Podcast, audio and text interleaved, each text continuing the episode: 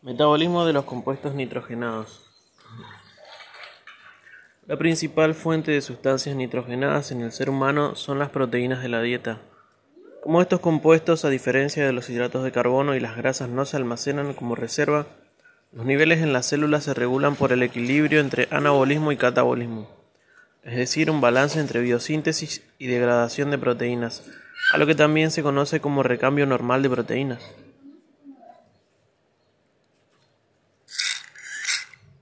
Introducción. Para mantener el anabolismo proteico, el ser humano necesita una fuente exógena de, aminoácidos. De aminoácidos específicos que no pueden ser sintetizados a partir de precursores endógenos. Estos aminoácidos se denominan esenciales y en ausencia de estos no pueden mantenerse el crecimiento ni las proteínas corporales.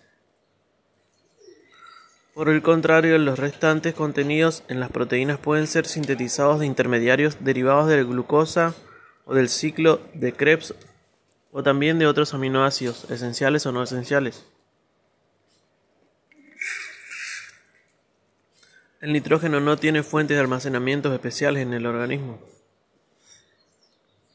En los adultos sanos la degradación y la síntesis de proteínas son equivalentes y se mantiene el balance nitrogenado donde el nitrógeno que ingresa y el que se excreta es similar. Niños en crecimiento, adultos en recuperación de enfermedades o embarazadas tienen balance de nitrógeno positivo, porque hay síntesis neta de proteína. Cuando se excreta más nitrógeno del que se incorpora, estamos en balance de nitrógeno negativo. Esto ocurre cuando hay defecto de algún aminoácido esencial o en el ayuno. Situaciones en las que hay equilibrio nitrogenado negativo, inanición, desnutrición proteica, tercera edad, fiebre severa, diabetes no controlada, traumatismo, quemaduras extensas y en sepsis e infecciones. Y tenemos equilibrio nitrogenado positivo en la niñez, el crecimiento y desarrollo, en mujeres gestantes, en la lactancia, en desarrollo muscular en atletas y en recuperación de lesiones. Metabolismo de aminoácidos. Degradación de aminoácidos. El proceso de degradación de aminoácidos implica dos fases, la eliminación del nitrógeno y la eliminación del esqueleto carbonado.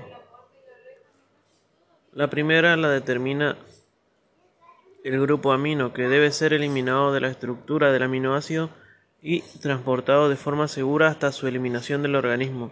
Y la segunda implica la eliminación o aprovechamiento del resto del aminoácido. La correcta eliminación del grupo amino de los aminoácidos es muy importante, pues es relativamente fácil que dicho compuesto acabe formando amoníaco en el organismo. El amoníaco es un tóxico potencialmente muy peligroso para el ser vivo, que cuando se acumula origina hiperamonemia. El amoníaco se hace especialmente tóxico para el cerebro por diferentes motivos. Dos puntos. 1. Interfiere con el intercambio iónico a través de las membranas. El ion amonio presenta carga y es muy pequeño, por lo que actúa interfiriendo en los potenciales de membrana. Esto causa grandes cambios, grandes daños en el cerebro, ya que las neuronas son células que dependen del potencial de membrana para su correcto funcionamiento. 2. Bloqueo del ciclo de Krebs. El amonio en presencia de alfa-cetoglutarato produce glutamato, retira dicho intermediario del ciclo de Krebs y en consecuencia origina una grave interferencia metabólica. 3. El amonio en presencia de glutamato generado por el mismo ion amonio produce glutamina y su acúmulo puede producir edema cerebral. 4. La glutamina que ha aumentado por el, amonio a través de determinadas transaminasas origina el ácido alfa-cetoglutárico un compuesto tóxico para el cerebro. Para la separación del grupo amino, todos los aminoácidos sufren una reacción de transaminación que forma un nuevo aminoácido y un nuevo cetoácido. Finalmente, todos los grupos aminos se transfieren al alfa-cetoglutarato, formando glutamato que es la única molécula que puede ser objeto de una desaminación oxidativa rápida. Ambas reacciones, transaminación y desaminación, que se verán a continuación, son esenciales en el metabolismo de los aminoácidos. Transaminación.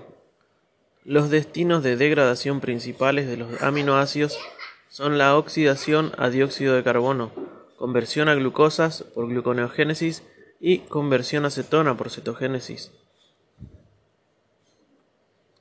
En el catabolismo de casi todos los aminoácidos, son excepciones la lisina y la treonina, el paso catabólico inicial es la transaminación. Esta reacción comprende la transferencia de un grupo amino del aminoácido dador al carbono alfa de un cetoácido. En este proceso se forma el derivado ceto-alfa del aminoácido, del aminoácido dador y el aminoácido análogo del cetoácido alfa receptor. Los productos de la reacción son piruvato, el cetoácido análogo de la alanina, y glutamato, el aminoácido análogo del alfa-cetoglutarato. Las enzimas que catalizan dichas reacciones se denominan transaminasas o aminotransferasas.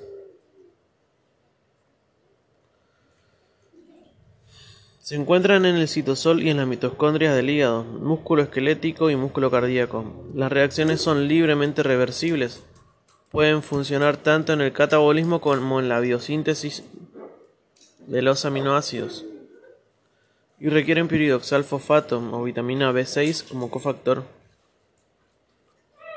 La reacción de, cada par aminoácido alfa-cetoácido es catalizada por una, por una enzima específica, cuyo nombre deriva de los compuestos participantes de la transferencia participantes en la transferencia. Ejemplos de ellos son la glutámico oxalacético transaminasas o GOT, también llamada aspartato aminotransferasa o AST. Forma oxalacetato y glutamato a partir de aspartato y alfa-cetoglutarato. La glutámico, piru, glutámico piruvato transaminasa o GPT o alanina aminotransferasa o ALT produce piruvato utilizando el par obligado y alanina. Oxidación de esqueletos carbonados. Luego de la transferencia del grupo amino por medio de transaminación y de su eliminación por desaminación oxidativa, los esqueletos de carbono de cada uno de los aminoácidos dan origen directamente o por medio de una serie de reacciones a piruvato a diversos intermediarios del ciclo del ácido tricarboxílico TCA o bien a acetilcoenzima A, que entonces puede experimentar oxidación a dióxido de carbono y agua por medio del ciclo del ácido tricarboxílico. El piruvato es producido por la enzima GPT que da alanina y también por la degradación de serina, glicina, cisteína y treonina. El catabolismo de leucina, isoleucina y triptófano da origen a acetilcoenzima A sin la formación previa de piruvato. La leucina, triptófano, lisina, fenilalanina y tirosina dan origen a acetoacetilcoenzima A, que entonces es clivada a acetilcoenzima A. La transaminación de glutamato produce alfa-cetoglutarato este último es producido también en el catabolismo de la arginina, histidina, glutamina y prolina. La importancia fisiopatológica deriva de una serie de errores congénitos del metabolismo que pueden atribuirse a defectos enzimáticos aislados. Estos defectos del catabolismo provocan la acumulación de intermediarios antes del bloqueo metabólico, que a menudo tienen efectos perjudiciales, sobre todo en el sistema nervioso central aun cuando el producto final no es el mismo para los tres aminoácidos de cadena ramificada, los pasos iniciales de transaminación y descarboxilación son idénticos. En efecto, la misma enzima interviene en la descarboxilación de alfa-cetoácidos formados por transaminación. El hígado es el tejido en el cual se realizan estos procesos catabólicos para la mayoría de los aminoácidos. Sin embargo, no es este el caso para los aminoácidos de cadena ramificada que son catabolizados selectivamente en el tejido muscular. Desaminación oxidativa. Teniendo en cuenta los componentes del par obligado, todos los grupos alfa-amino de los aminoácidos son finalmente transferidos al alfa-cetoglutarato mediante transaminación, formando L-glutamato. A partir de este aminoácido, el grupo nitrogenado puede ser separado por un proceso denominado desaminación oxidativa, una reacción catalizada por la L-glutamato deshidrogenasa una enzima omnipresente de los tejidos de mamíferos que utiliza como coenzima NAT reducido o NAT fosfato reducido como oxidante.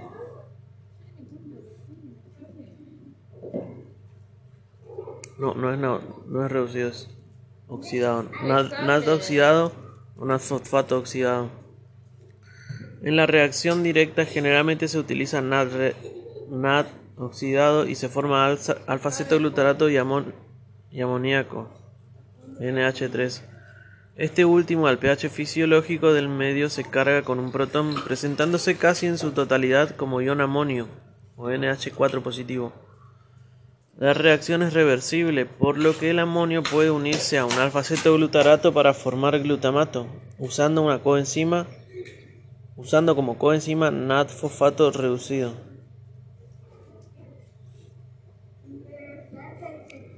En la reacción de desaminación oxidativa participa la glutamato deshidrogenasa.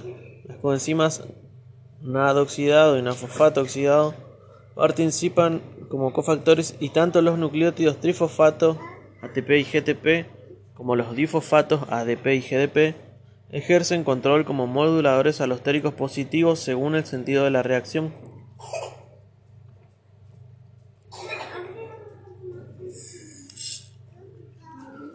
El glutamato forma parte del par obligado de la transaminación de los aminoácidos y por tanto es la puerta de acceso del amoníaco libre a los grupos amino de la mayoría de los aminoácidos. Y a la inversa es la puerta de salida del nitrógeno de estos compuestos. El papel predominante de la L-glutamato deshidrogenasa en la eliminación del amoníaco queda, queda marcado por su localización preponderante en las mitocondrias del hígado, en donde como veremos más adelante, tienen lugar las reacciones iniciales del ciclo de formación de urea. Esta enzima interviene en la producción de amoníaco a partir de aquellos aminoácidos que son requeridos para la producción de glucosa o para dar energía cuando se agotan las reservas de otras moléculas, azúcares y lípidos. Basándose en esto, la L-glutamato de cirogenasa se regula alostéricamente por los nucleótidos purínicos y cuando es necesaria la oxidación de aminoácidos para la producción de energía, la actividad en la dirección de la degradación del glutamato es incrementada por el ADP y GDP, que son indicadores de un estado de bajo nivel de energía en la célula. El GTP y ATP, indicativos de un nivel de energía alto, son activadores alostéricos en la dirección de la síntesis de glutamato.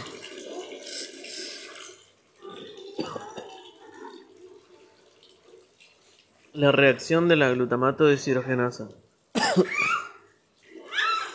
La glutamato deshidrogenasa utiliza tanto los cofactores del nucleótido de nicotinamida NAT en la dirección de la liberación del nitrógeno y NAT-fosfato para la incorporación del nitrógeno. En la reacción que se muestra más abajo, la glutamato deshidrogenasa es importante en la conversión de amoníaco libre y alfa-cetoglutarato a glutamato formando uno de los 20 aminoácidos requeridos para la síntesis de proteína. Sin embargo, se debe reconocer que la reacción reversa es un proceso crucial anaplerótico que enlaza el metabolismo del aminoácido con actividad del ciclo del ácido tricarboxílico.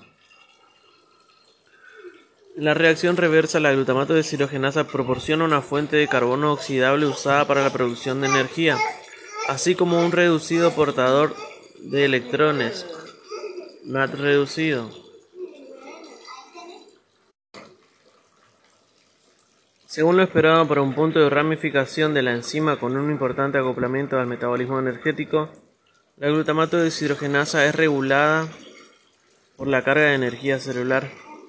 El ATP y el GTP son efectores alostéricos positivos de la formación de glutamato, mientras que el ADP y el GDP son efectores alostéricos positivos para la reacción reversa. Así, cuando el nivel de ATP es alto, La conversión de glutamato a alfa-cetoglutarato y a otros intermediarios del ciclo del ácido tricarboxílico es limitada. Cuando la carga de energía celular es baja, el glutamato es convertido a amoníaco y a intermediarios oxidables del ciclo del ácido tricarboxílico. El glutamato es también un principal donante amino para otros aminoácidos en reacciones de transaminación subsecuentes. Los múltiples papeles del glutamato los, los, múltiples, ah, los múltiples papeles del glutamato en el balance del nitrógeno lo convierten en una puerta entre el amoníaco libre y los grupos aminos de la mayoría de los ácidos de los aminoácidos.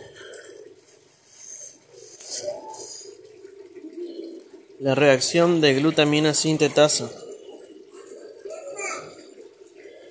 La reacción de la glutamina sintetasa o glutamina sintasa es también importante en varios aspectos. Primero produce la glutamina, uno de los 20 aminoácidos principales.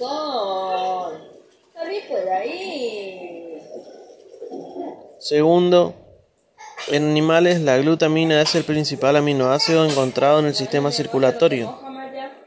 Su papel ahí es llevar el amoníaco a y desde varios tejidos, pero principalmente de tejidos periféricos al riñón, donde el nitrógeno amida es hidrolizado por la enzima glutaminasa. Este proceso regenera el glutamato y el ion amoníaco libre que se excreta en la orina. Observe que en esta función el amoníaco presente en el tejido periférico es llevado en una forma no ionizable que no tiene ninguna de las características neurotóxicas o de generación de alcalosis del amoníaco libre. El hígado contiene glutamina sintetasa y glutaminasa, pero las enzimas están localizadas en diferentes segmentos celulares. Esto asegura que el hígado no sea ni productor ni consumidor neto de glutamina. Las diferencias en la localización celular de estas dos enzimas permiten que el hígado limpie el amoníaco que no ha sido incorporado en la urea. Las enzimas del ciclo de la urea están localizadas en las mismas células que las que contienen glutaminasa. El resultado de la distribución diferenciada de estas dos enzimas hepáticas hace posible controlar la incorporación del amoníaco en la urea o la glutamina. El último conduce a la excreción del amoníaco por el riñón. Cuando ocurre acidosis, disminución del pH de la sangre, el cuerpo desvía más glutamina del hígado al riñón. Esto permite la conservación del ion bicarbonato, puesto que la incorporación del amoníaco en la urea requiere de bicarbonato. Ve hacia abajo. Cuando la glutamina entra en el riñón. ¿Dónde te va, Nicole?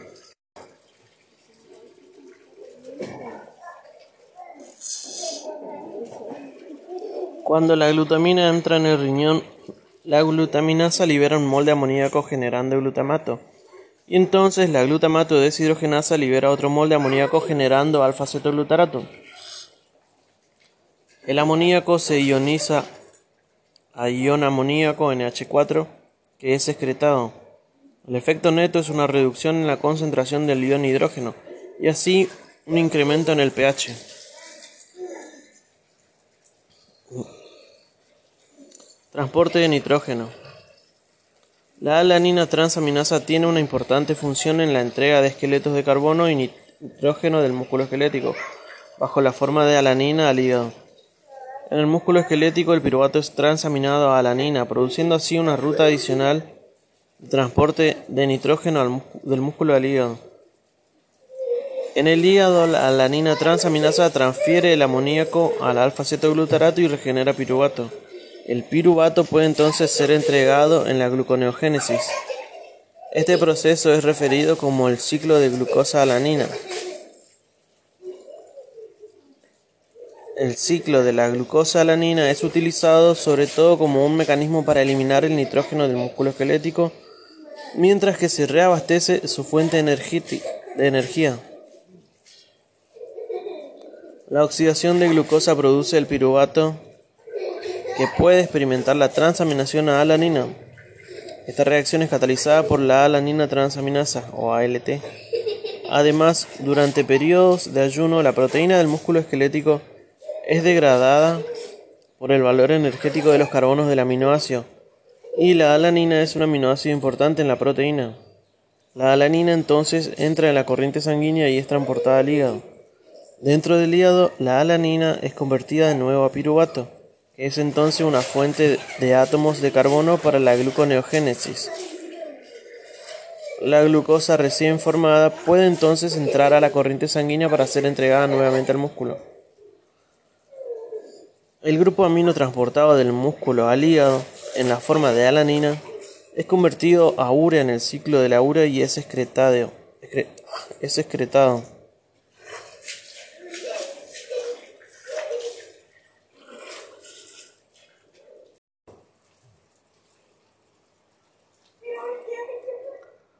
Ciclo de la urea. El hombre elimina el nitrógeno de los aminoácidos en forma de urea en la orina de tal modo que el nitrógeno ureico representa el 80% del total de nitrógeno excretado. La molécula de urea presenta dos átomos de nitrógeno y se forma por un mecanismo cíclico denominado ciclo de la urea. Las reacciones bioquímicas del ciclo se producen en la mitocondria y en el citosol, siendo la ornitina la molécula que ensambla todos los compuestos para la posterior eliminación. Los dos grupos aminos que formarán la urea se incorporan al ciclo en dos puntos distintos y proceden de dos vías diferentes. El primero procede de la, matiz mitocondrial, donde el amonio procedente del glutamato se utiliza junto con el dióxido de carbono para formar carbamoil fosfato, reacción en la que se consumen dos ATP y, cataliza, y catalizada por la carbamoil fosfato sintetasa de la membrana mitocondrial. El segundo procede del aspartato, al que ha sido previamente transferido por transaminación del glutamato y transportado al citosol. La ornitina se forma en el citosol pero viaja a la mitocondria. Allí, el carbamoil fosfato se ensambla con la ornitina mediante la ornitina transcarbamilasa, produciendo citrulina, que mantiene el carbono y el amino. La citrulina abandona la mitocondria gracias a un transportador específico ubicado en la membrana interna mitocondrial. En el citosol, la arginino succinato sintetasa condensa el aspartato al grupo carbonilo de la citrulina, utilizando ATP para generar AMP más pirofosfato inorgánico. Como resultado se forma el arginino succinato, un compuesto intermediario del ciclo de la urea en el que están condensados el carbono y los dos grupos amino. Este compuesto se convierte en arginina gracias a la enzima citosólica arginino-succinasa, liberándose fumarato que servirá para dar malato y, y regenera el oxalacetato en la mitocondria a través de varias reacciones del ciclo de Krebs, necesario para formar una nueva molécula de aspartato. La arginina formada a partir del arginino-succinato posee el carbono y los dos grupos aminos necesarios para originar la urea. Por la reacción de la enzima arginasa se produce urea y ornitina, que se introduce en la mitocondria para comenzar nuevo ciclo. Finalmente la urea será eliminada del organismo por vía renal. La arginasa es una enzima exclusivamente hepática, por lo que el ciclo de la urea se da íntegro en el tejido hepático rindiendo urea. La arginina se puede biosintetizar gracias a diversos pasos del ciclo de la urea en distintos tejidos.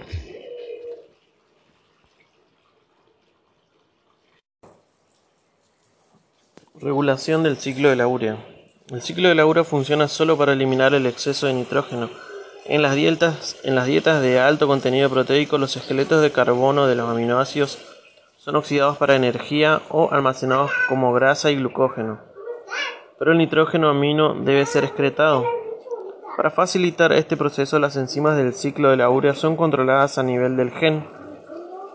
Se han observado cambios en las concentraciones en las enzimas, del ciclo de hasta 20 veces más con cambios a largo plazo en la cantidad de proteína dietética. Cuando las proteínas dietéticas aumentan significativamente, las concentraciones de las enzimas se elevan, De regreso a una dieta balanceada, los niveles de las enzimas decrecen. Bajo condiciones de inanición, los niveles de las enzimas se elevan mientras las proteínas son degradadas y los esqueletos carbonados de los aminoácidos son usados para proporcionar energía, incrementando así la cantidad de nitrógeno que debe ser excretado. La regulación a corto plazo del ciclo ocurre principalmente en la carbamoil fosfato sintetasa 1 o CPS1. Necesita de forma obligatoria el activador alostérico N-acetilglutamato. Este compuesto es sintetizado a partir de glutamato y acetilcoenzima A por la N-acetilglutamato sintetasa, que es activada por la arginina.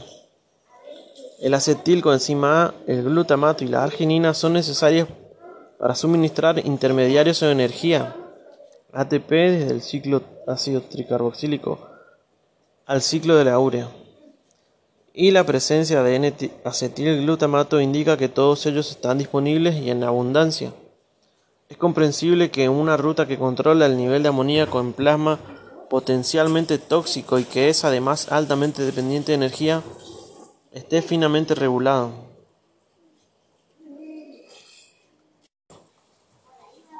Relación del ciclo de la urea con el ciclo del ácido tricarboxílico.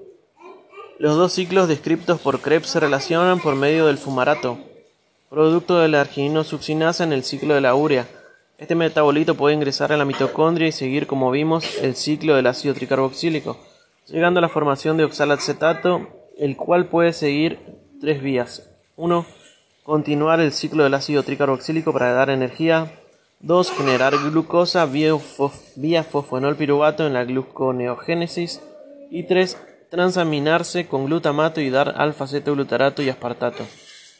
Este último es sustrato en el citosol del argininosuccinato sintetasa, aportando uno de los dos grupos nitrogenados para la formación de urea.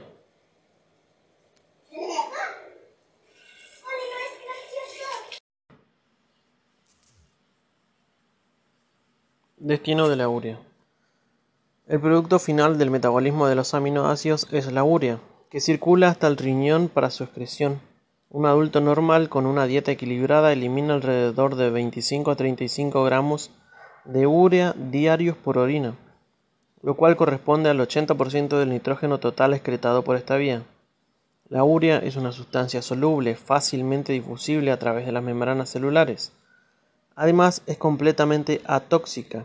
Se encuentra en sangre circulante en una concentración de 20 a 40 miligramos por decilitro o miligramos por 100 mililitros o 0,4 milimolar, milimoles.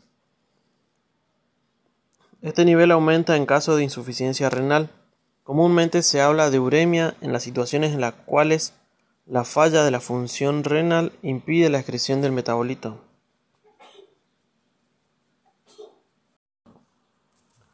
Toxicidad del amoníaco. Se observa marcado daño cerebral en casos de falla en la producción de urea por vía del ciclo de la urea o por falla de la eliminación de urea a través de los riñones. El resultado de cualquiera de estos acontecimientos es una acumulación de los niveles circulantes de amoníaco. Aparte de su efecto sobre el pH sanguíneo, el amoníaco atraviesa fácilmente la barrera sanguínea cerebral y en el cerebro es convertido a glutamato por vía de la glutamato deshidrogenasa, agotando al cerebro de alfa-cetoglutarato. Mientras que el alfa-cetoglutarato se agota, el oxaloacetato cae correspondientemente y la actividad del ciclo del ácido tricarboxílico se detiene. En ausencia de fosforilación oxidativa heroica y de actividad del ciclo del ácido tricarboxílico, se provoca irreparable daño celular y sobreviene la muerte de las células nerviosas. Además, el incremento de glutamato conduce a la formación de glutamina. Esto agota las reservas de glutamato que se necesitan en el tejido nervioso, puesto que el glutamato es un neurotransmisor y un precursor para la síntesis de gamma aminobutirato o GABA, otro neurotransmisor. Por lo tanto, las reducciones en el glutamato cerebral afectan tanto a la producción energética como a la neurotransmisión. Se han postulado diferentes mecanismos que podrían contribuir a la notable toxicidad del amoníaco. 1. Acumulación de glutamina. Los niveles de esta sustancia aumentan notablemente en las hiperamonemias, La acumulación de glutamina en el cerebro produce efectos osmóticos, aumentando la presión intracraneana y provocando hipoxia cerebral. 2. Inhibición de la lanzadera malato-aspartato.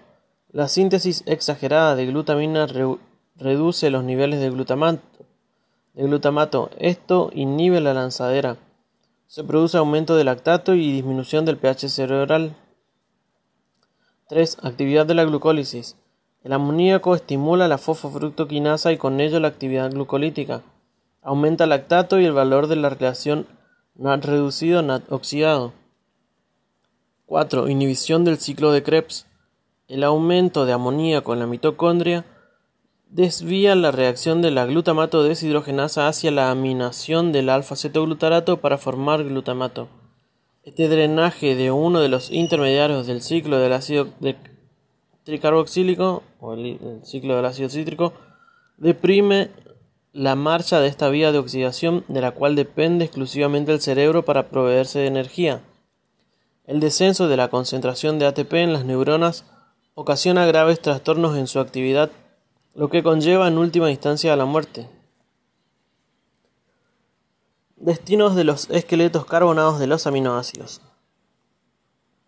Una vez eliminados el grupo amino, el siguiente paso en la degradación de los aminoácidos es hidrolizar el resto del esqueleto carbonado. Según el compuesto que se obtenga al fraccionar el esqueleto carbonado, los aminoácidos se clasifican en gluconeogénicos, que originan en su degradación compuestos como piruvato oxalacetato que fácilmente se transforman en glucosa. Cetogénicos originan en su degradación compuestos como la como la acetilcoenzima A, que fácilmente se transforman en cuerpos cetónicos. Tercero, sin embargo, diversos aminoácidos pueden ser degradados de ambas formas.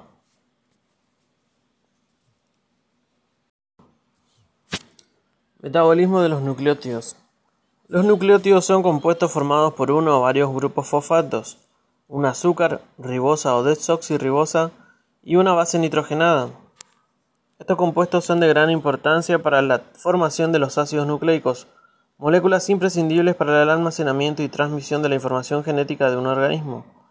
Pero los nucleótidos, además de desempeñar otros papeles vitales para las células, como mensajeros secundarios en el AMP cíclico, como transportadores de energía en el ATP, como transportadores de ácidos grasos en la coenzima A y como coenzimas el, el FAT, flavina adenina dinucleótida tanto para la síntesis de los desoxirribonucleótidos como para los ribonucleótidos existen dos vías complementarias de síntesis. La ruta de salvataje, que constituye la fuente fundamental de nucleótidos en organismos superiores, están ligadas a las vías de degradación de nucleótidos, de las que utilizan productos intermedios para la síntesis de nucleótidos nuevos.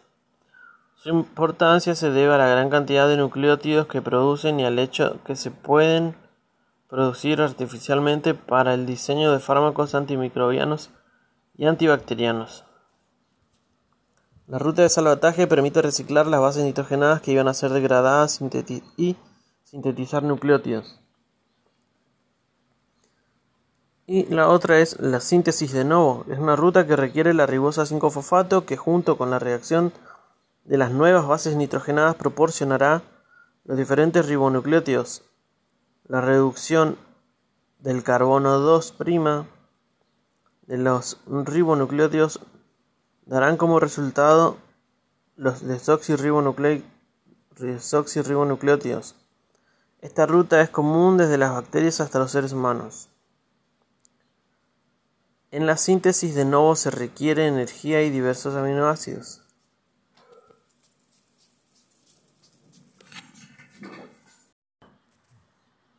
Degradación de los nucleótidos.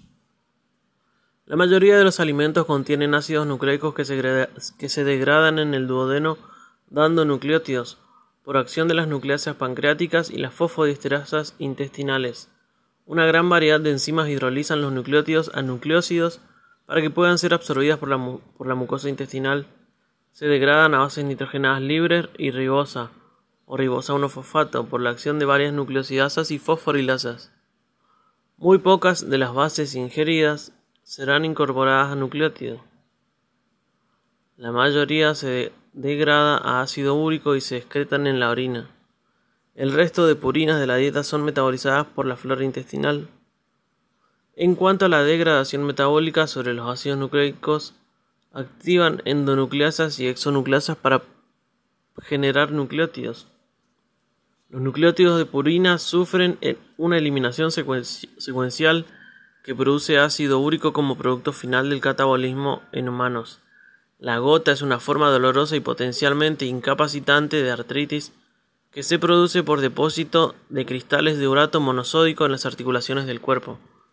Generalmente se presenta con dolores punzantes en las articulaciones del dedo gordo del pie. La hiperuricemia también puede causar cálculos renales. Se indica habitualmente una dieta pobre en carnes rojas, embutidos, mariscos y guisantes con medición adecuada para evitar el depósito de los cristales de borato de sodio. La degradación de los nucleótidos de pirimidina es más sencilla, origina dihidrouracilo, que por una serie de reacciones se transformará en amoníaco, dióxido de carbono y beta-alanina o ácido amino isobutírico, según el tipo de pirimidina. Todos son todos productos solubles.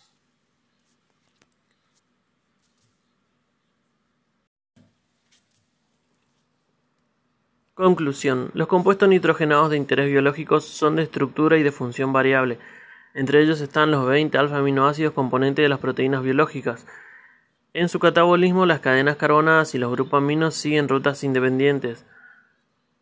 Estos últimos se incorporarán al pool de síntesis endógena de aminoácidos no esenciales y proteínas, y a las biosíntesis de otros derivados nitrogenados de interés biológicos, aminas, bases nitrogenadas, hormonas, etc. El grupo amino está celosamente controlado por su excreción como urea en forma predominante. La urea se sintetiza en el tejido hepático y se excreta por vía urinaria. Por otra parte, los nucleótidos constituyen un grupo de moléculas de suma importancia por su participación en la bioenergética celular. La composición de los ácidos nucleicos, su función reguladora en muchos procesos celulares